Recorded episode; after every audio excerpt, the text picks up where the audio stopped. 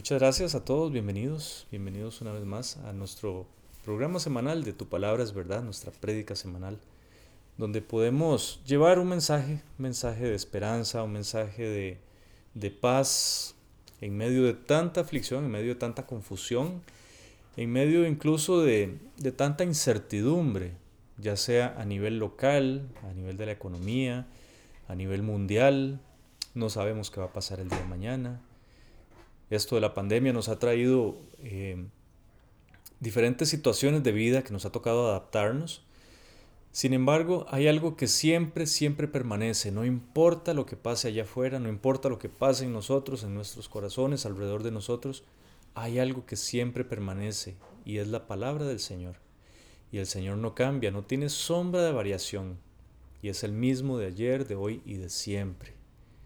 Y Él ha decidido manifestarse a nosotros a través de su palabra.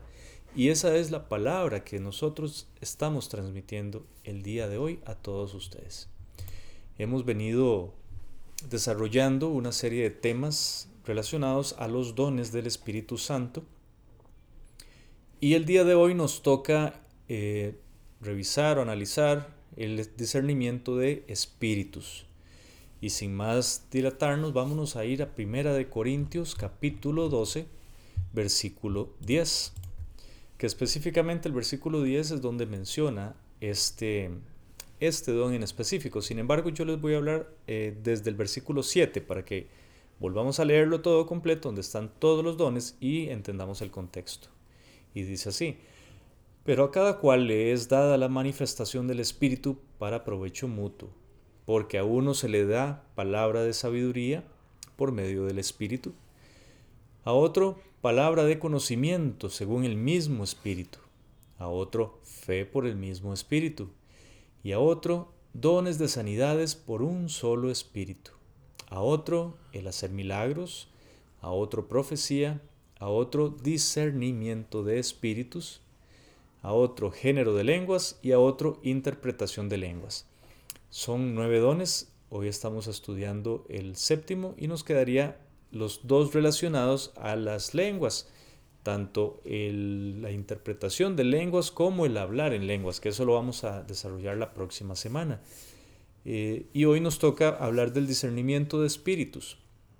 Vamos a ir viendo una serie de significados, primero para lograr aclarar un poquito los conceptos y que al final de nuestra charla podamos tener un panorama mucho más claro, un contexto mucho más claro para poder entender no solo de qué se trata este don, sino también para poder orar, para aplicarlo a nuestras vidas. Y que ojalá todos tengamos este don que es muy, muy importante también. Discernimiento en el original griego dice que es la palabra diacrisis. Y diacrisis significa una opinión judicial, una determinación judicial en el acto del juicio significa contender, ¿verdad? Pero no, no contender desde un punto de vista de pleito, sino desde un punto de vista del debate. Significa una opinión opuesta. Y viene de la palabra diacrino, que significa separar completamente, retirarse de, oponerse, hacer distinción, juzgar o discernimiento también, como la palabra eh, traducida en la Biblia. Así que ya vamos viendo un poquito. Este concepto de la palabra en griego nos ayuda a entender un montón de qué se trata el discernimiento. El discernimiento se trata de separar opiniones, de lograr apartar o lograr retirarse de ciertas posiciones, ciertas posturas para poder tomar una decisión. Eso es lo que hace también el, el juez. El juez escucha la parte acusadora el juez escucha la parte defensora, escucha a los testigos, escucha al jurado, en el caso de que haya jurado, escucha a los abogados, escucha al, a la persona acusada, escucha a todos y al final él emite una opinión, un criterio eh, basado en las, opiniones, en las opiniones que todas las partes involucradas emitieron para poder dictaminar justicia, para poder dictaminar un juicio basado en las leyes, no basado en su propia opinión, ¿verdad? De eso, se trata la justicia, ¿verdad? Que con el discernimiento, la preparación que tiene este juez, pueda tomar una decisión lo más justa posible. Bueno, ya vamos viendo que en el plano espiritual podríamos aplicar también el mismo concepto, que es determinar lo que está bien y lo que está mal para poder tomar decisiones. Eso es discernimiento. Saber tomar decisiones correctas, saber elegir entre el bien y el mal. Pero basado en qué? ¿Basado en nuestra propia opinión? ¿Basado en la opinión de alguien más? No, y aquí está la parte más importante. Desde un punto de vista espiritual es fundamental y esencial que el discernimiento venga de la palabra de Dios. La palabra de Dios es la que nos permite entender y saber tomar decisiones correctas, ya sea hacia el bien o decisiones incorrectas, ya sea hacia el mal, o sea, en contra de la palabra de Dios. La palabra de Dios siempre es la guía, es la que nos permite tener discernimiento, es la que nos permite tomar esas decisiones. También eh, podríamos interpretarlo, este discernimiento, ¿verdad? Como aquello que se opone al mundo, y ya hablando de un punto de vista espiritual, ¿verdad? Aquello que se opone al mundo, aquello que se opone a la corriente del pensamiento del mundo, a la mundaneidad, al humanismo, a las filosofías, a la religiosidad. Eh, también significa, discernimiento significa separarnos del pecado, saber identificar dónde hay conductas pecaminosas, donde hay conductas que van en contra de la palabra de Dios y apartarnos de esas conductas, retirarnos de situaciones que nos comprometan de la palabra del Señor. Que comprometan nuestra fe, que comprometan nuestra santidad. En fin, saber elegir lo que conviene, pero según la voluntad de Dios. ¿Y esto cómo lo logramos? Pues definitivamente lo logramos a través del conocimiento de la palabra de Dios. Porque si no conocemos a Dios a través de su palabra, pues es muy difícil poder tomar decisiones sin saber si estas decisiones afectan o van a favor de la palabra del Señor. Pero una vez que nosotros venimos a la palabra, conocemos a Dios, conocemos su carácter y ahí nos llenamos de esa sabiduría que viene de lo alto y podemos tomar mejores decisiones. Para entender mucho mejor el contexto ya definitivamente dentro de la Biblia, vamos a ver un par de pasajes donde se utiliza la misma palabra en griego aplicada a otro pasaje que no sea este de Primera de Corintios. Y está en Romanos 14.1, que les voy a leer acá. Denme un segundo nada más. Romanos 14.1 nos dice, nos dice así.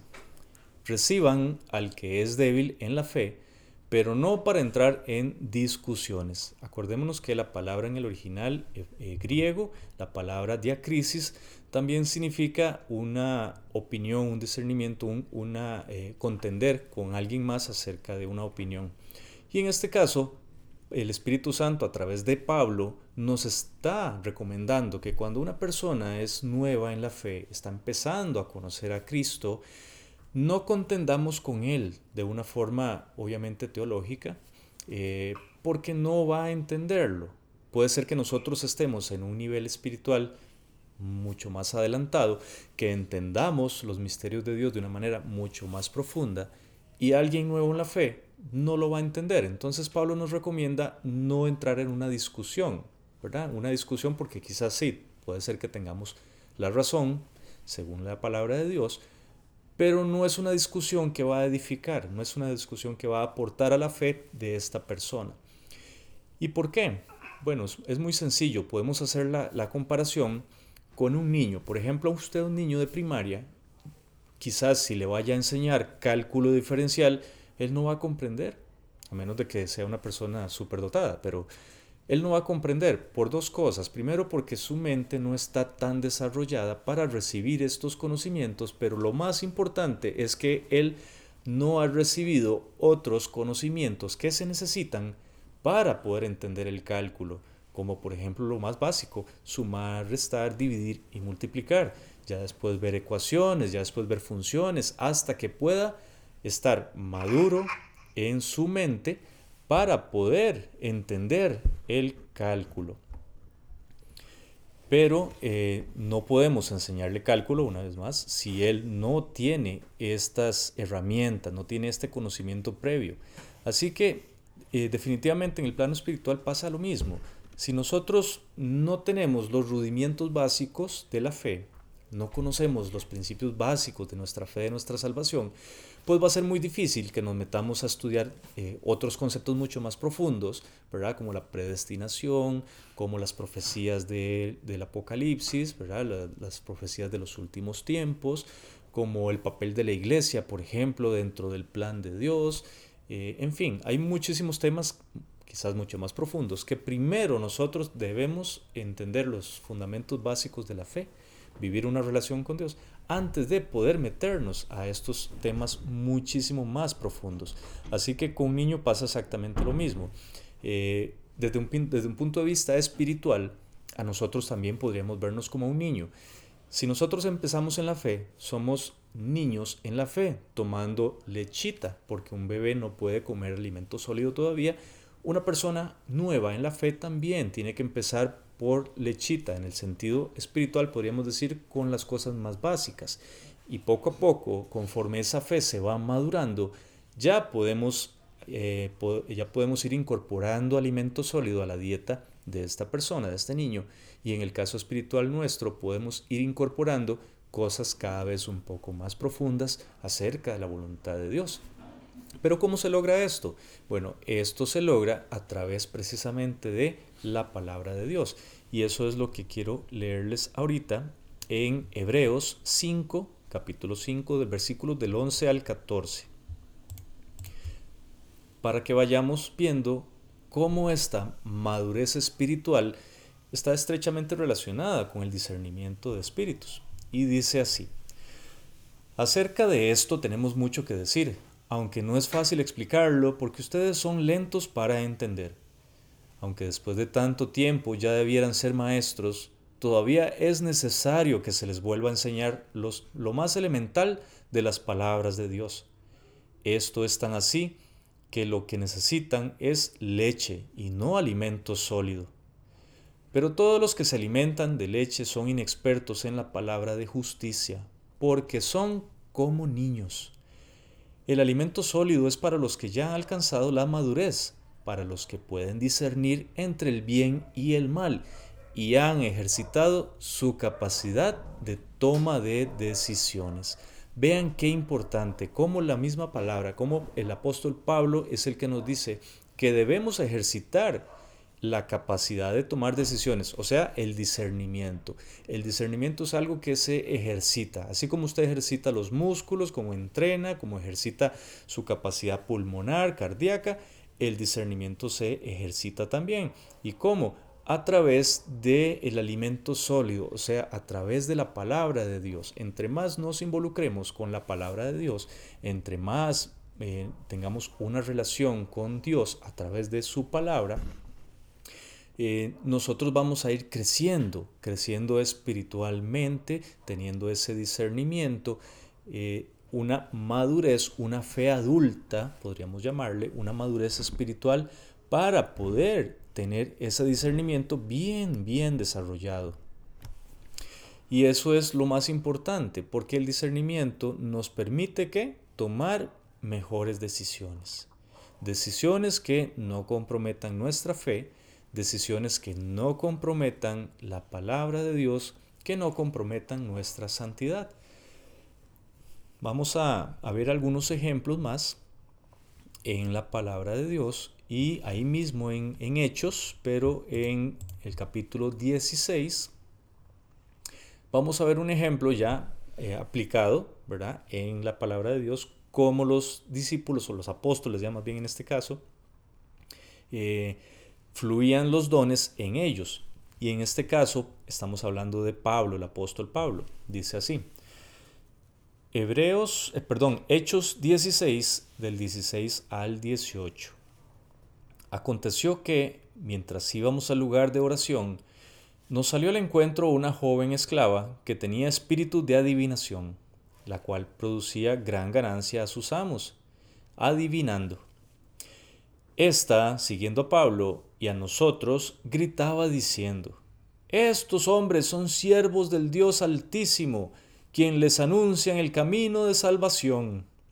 Hacía esto por muchos días, y Pablo, ya fastidiado, se dio vuelta y dijo al Espíritu, te mando en el nombre de Jesucristo que salgas de ella. Y salió en el mismo momento. Vean qué importante esto que nos está contando la palabra. Vean cómo esta persona eh, estaba hablando cosas verdaderas, no estaba hablando mentiras, no estaba diciendo mentiras, estaba diciendo que sí, que Pablo y, los, y, compañía iban anunciando el Evangelio, le iban anunciando el camino de salvación. Eso está correcto. Más bien cualquiera pudiera haber pensado, y ella lo que está haciendo es eh, dándoles publicidad, ¿verdad? Era la relacionista pública de Pablo, podría haber pensado alguien. Pero Pablo fue más allá.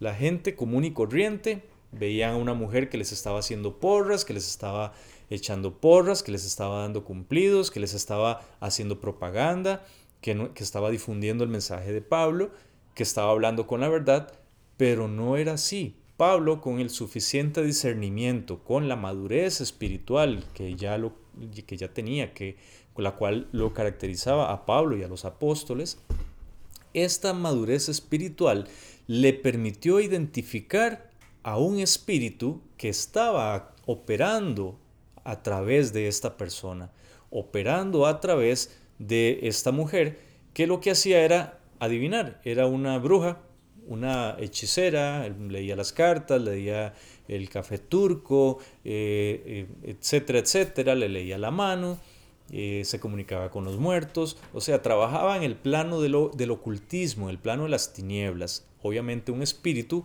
la controlaba a ella. Hay que, hay que, tomar en cuenta que las manifestaciones o las posesiones demoníacas se pueden, se pueden resaltar o manifestar de diferentes formas. Eh, algunos pasajes de la Biblia nos, nos cuenta que eh, hay tantos demonios operando en la vida de alguien que controlan definitivamente la voluntad de esta persona por completo, y no solo la voluntad, sus movimientos también. Queda totalmente a merced del, del demonio. Pero hay otros casos donde hay unos espíritus que quizás no son tan violentos como en esos casos, pero sí también son posesiones demoníacas que actúan en la persona, que actúan dentro de la persona y la hacen cometer hechos o actos que van obviamente en contra de la palabra de Dios. En este caso, obviamente, esta mujer está del lado del ocultismo, del lado de la hechicería, aunque parezca piadosa, aunque parezca que está haciendo cosas buenas, aunque esté invocando santos o aunque esté invocando deidades, no es correcto porque lo que está operando en esta persona es un demonio. Pablo lo logró identificar con ese discernimiento y no solo tuvo el discernimiento, sino que también la valentía de enfrentar a ese espíritu y echarlo fuera en el nombre de Jesucristo y hacer a esta persona libre, a esta persona, a esta mujer, hacerla libre, porque esta mujer era esclava de este espíritu. Así que también podemos ver que no solamente este, este don de discernimiento podemos utilizarlo, ¿verdad? Con el afán de descubrir eh, demonios o descubrir espíritus, ¿verdad? De repente hay personas que tienen ese don, que pueden ver espíritus en sus casas, en donde ellos estén, pueden incluso identificar o sentir presencias, ¿verdad? Espirituales malignas, y eso es discernimiento de espíritus, claro que sí. Pero también el discernimiento de espíritu nos habla acerca de lo que, de lo que aquí acaba de hacer Pablo, o sea, eh, cuál es el corazón, cuál es la intención de esta persona o cuál es la intención de las personas que se nos acercan a nosotros. Eso es también discernimiento, porque puede ser que algunas personas se nos quieran acercar a nosotros con una aparente buena intención. Sin embargo, esta intención verdadera es una intención con, un propósito oscuro con tal de hacernos daño. Eso también es discernimiento y lo podemos utilizar para nuestra vida, pero en específicamente, específicamente en el don del discernimiento de espíritus, debemos aplicarlo para los demás. Por ejemplo, si identificamos a alguien que tiene un, espíritu, ¿verdad? Maligno y está influyendo en la, en la, vida de otra persona, podemos llegar a advertirle a esa persona, a, ese hermano cristiano, ¿verdad? Mira, aquella persona me parece que no está con buenas intenciones, ten cuidado, ora al Señor podemos identificar eh, dentro de la congregación personas que se están acercando, pero puede ser que sean piedra de tropiezo para la congregación. Tenemos toda la potestad de evitar eh, una catástrofe, de evitar un problema en nuestra congregación. Voy a leerles primera de Juan, capítulo 4, del versículo 1. La primera carta de Juan, no el Evangelio, sino la primera carta de Juan, en el capítulo 4, el versículo primero. Dice así, Amados, no crean a todo espíritu, sino prueben los espíritus, prueben si los espíritus son de Dios, porque muchos falsos profetas han salido al mundo. Podemos también ponerlo de esta manera. Eh, amados, no le crean a todas las personas, sino que prueben a estas personas para saber si son personas de Dios. Porque muchos falsos profetas, falsas personas con falsos corazones o con corazones que no están con Dios, han salido al mundo. Así que vean que este discernimiento de espíritus, este don de discernimiento de espíritus, se vuelve fundamental en la congregación porque es ese, ese radar que nos permite identificar el peligro. Si ustedes crecieron viendo el Chapulín Colorado, pues recordarán que el Chapulín Colorado tenía unas antenitas de, de, vinil, que él llamaba las antenitas de vinil, y que esas antenitas de vinil vibraban y empezaban a sonar cada vez que había un peligro. ¿verdad? Y él decía, este, mis antenitas de, de vinil están detectando la presencia del enemigo, ¿verdad? Y entonces era, era todo un vacilón. Pero ahora, desde el punto de vista espiritual, nosotros no tenemos las antenitas de vinil, tenemos al Espíritu Santo que nos da este don de discernimiento para poder detectar el peligro en la congregación, para poder detectar el peligro en nuestra familia, en nuestro trabajo, etc. ¿Por qué?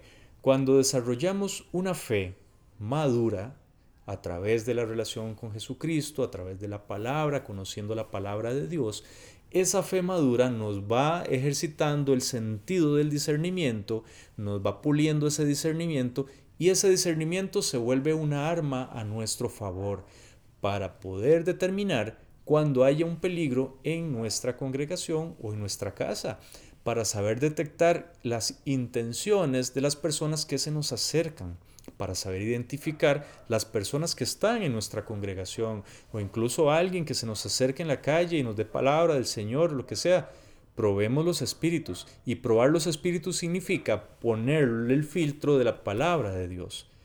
Si una persona te dice A, B o bueno, voy a ir a orar, voy a pedirle al Señor que me dé guía e iluminación basado en la palabra de Dios para saber si esta palabra que nos están dando o si la intención de esta persona con la que está viniendo va acorde a la palabra o no.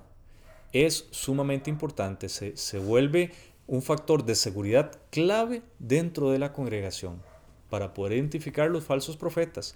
Y no necesariamente tiene que ser la persona que se, que se para ahí a predicar, no necesariamente. Pero hay personas también que se acercan, ay, puedo orar por usted. Es que así dice el Señor, ¿verdad? Vienen con profecía, con palabra del Señor. Ya vimos lo que era profetizar. Son falsos profetas, falsos enviados de Dios, porque Dios no los está mandando, sino que ellos vienen con, eh, movidos por una intención ególatra, por una intención de, de su propio corazón, o movidos por el enemigo, poseídos con algún espíritu de adivinación, con el fin de poner piedra de tropiezo, con el fin de hacernos caer, con el fin de separar la congregación, con el fin de, romper la congregación, para que haya división, para que haya odio dentro de la, congregación, para que haya eh, discordia dentro de la congregación, para que las personas cometan pecado, se separen de Dios y la congregación se divida. Así que esto es sumamente importante. Yo le, pido a Dios que les dé a ustedes la sabiduría suficiente para entender si ustedes tienen este don de discernimiento, que quizás antes de conocerlo podríamos llamarle, es que tengo un pálpito, tengo una sospecha, tengo un presentimiento, no sé, es como un sexto sentido. Bueno, si usted le ha pasado eso siendo cristiano, déjeme decirle que muy posiblemente usted tenga el don de discernimiento de espíritus tanto para identificar los espíritus de las personas o las intenciones de las personas, para ponerlo más claro, o para identificar claramente a los espíritus, a los entes espirituales malignos, ya sea a través de que eh, usted los vea, ya sea que usted los escuche, ya sea que usted los sienta. Puede ser de las dos maneras, que usted discierna o identifique a los espíritus malignos y los reprenda en nombre de Jesús y se vayan, o que usted logre discernir o identificar las intenciones, malas o buenas, de las personas que se acercan a usted. En conclusión, para dejarlos ya con este mensaje, una fe madura, una fe adulta, es la que nos da la posibilidad de tener más discernimiento para saber elegir lo que nos conviene y lo que no nos conviene, pero según la palabra de Dios.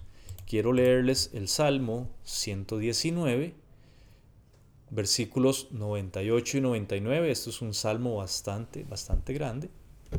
Y dice así, por tus mandamientos me has hecho más sabio que mis enemigos, porque para siempre son míos.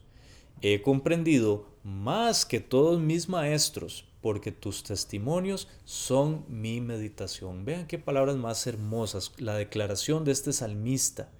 He comprendido todo mucho más allá de incluso de mis maestros. El entendimiento, el discernimiento que ha desarrollado esta persona a este nivel cuando escribe estas palabras es un discernimiento que viene de lo alto y dice, porque tus testimonios son mi meditación. Esta persona medita de día y de noche en la palabra del Señor la lee, la estudia, la predica, la transmite, la cuenta, y esa palabra le permitió desarrollar una fe madura suficientemente grande para tener un discernimiento y mucho más, un entendimiento, una comprensión mucho más grande que todos los maestros que pudo haber tenido esta persona a ese momento que escribió el Salmo. Recordemos también las palabras de Pablo en el libro de Primera de Tesalonicenses, capítulo 5, del 17 al 21. Dice así, oren sin cesar, den gracias en todo porque esta es la voluntad de Dios para ustedes en Cristo Jesús. No apaguen el espíritu, no menosprecien las profecías, más bien examínenlo todo, retengan lo bueno.